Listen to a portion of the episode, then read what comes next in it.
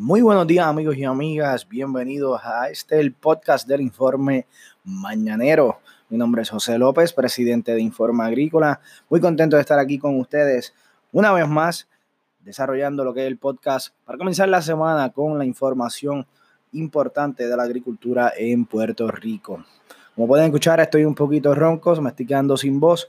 Al menos me duró la voz y esto es que ya acabamos de terminar una semana intensa eh, participando de la Agroferia Expo Frutos de Puerto Rico en el Castillo Lavadí, presentado por la Asociación de Agricultores de Puerto Rico. Eh, esto ha sido una semana de actividades agrícolas por todos lados en Puerto Rico. Teníamos la Agroferia Frutos de Puerto Rico en el Castillo Lavadí desde jueves hasta el domingo. Nuestros amigos allá en Utuado tenían tierra adentro también desde el jueves hasta el domingo. El sábado estaba el equipo de AgroHack también en el centro de convenciones. Eh, ¿Qué más? Estaba Saborea en el área de San Juan. Bueno, en fin, había actividades por todas partes. Nuevamente demostrando que la agricultura se está levantando muy, muy contentos con todas esas actividades. Hemos visto fotos de todas, todas fueron un éxito.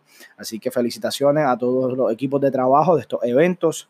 Eh, Frutos de Puerto Rico, Tierra Adentro, AgroHack, Saborea, en fin, todos ellos por eh, su gran labor y por presentarle al pueblo de Puerto Rico eh, estos eventos que demuestran la esencia de lo que es la agricultura.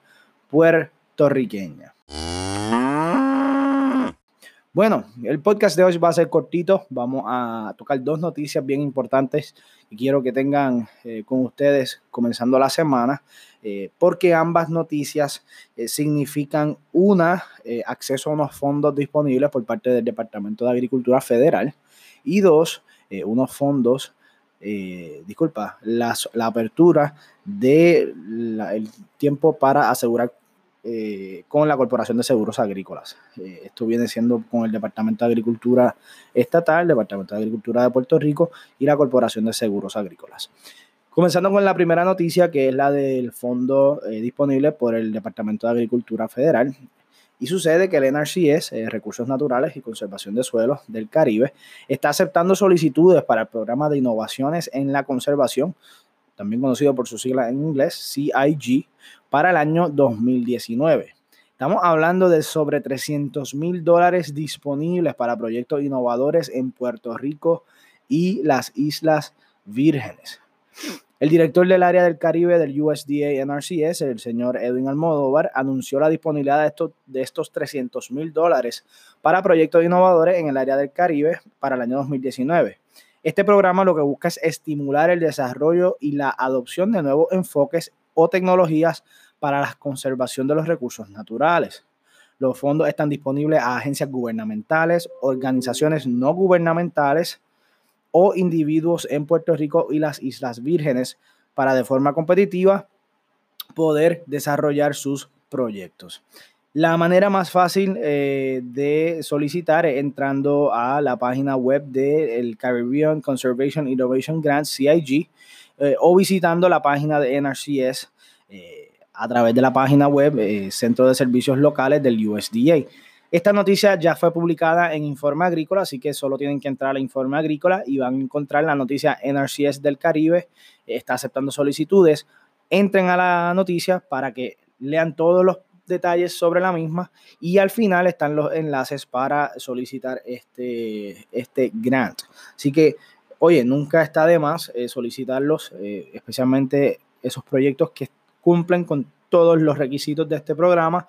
Eh, son fondos disponibles, hacen falta para los proyectos. la cantidad máxima para cualquier y el proyecto es de unos 75 mil dólares y la fecha límite para presentar solicitudes es el 31 de mayo de 2019. Así que no esperes más, date la vuelta por la página de Informe Agrícola, lee la noticia, entra a la página web del NRCS y solicita este grant para que puedas seguir desarrollando tu proyecto.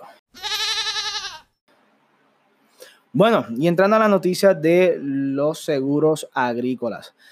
Resulta que el Departamento de Agricultura anunció la apertura del periodo para asegurar la producción agrícola durante la temporada de huracanes.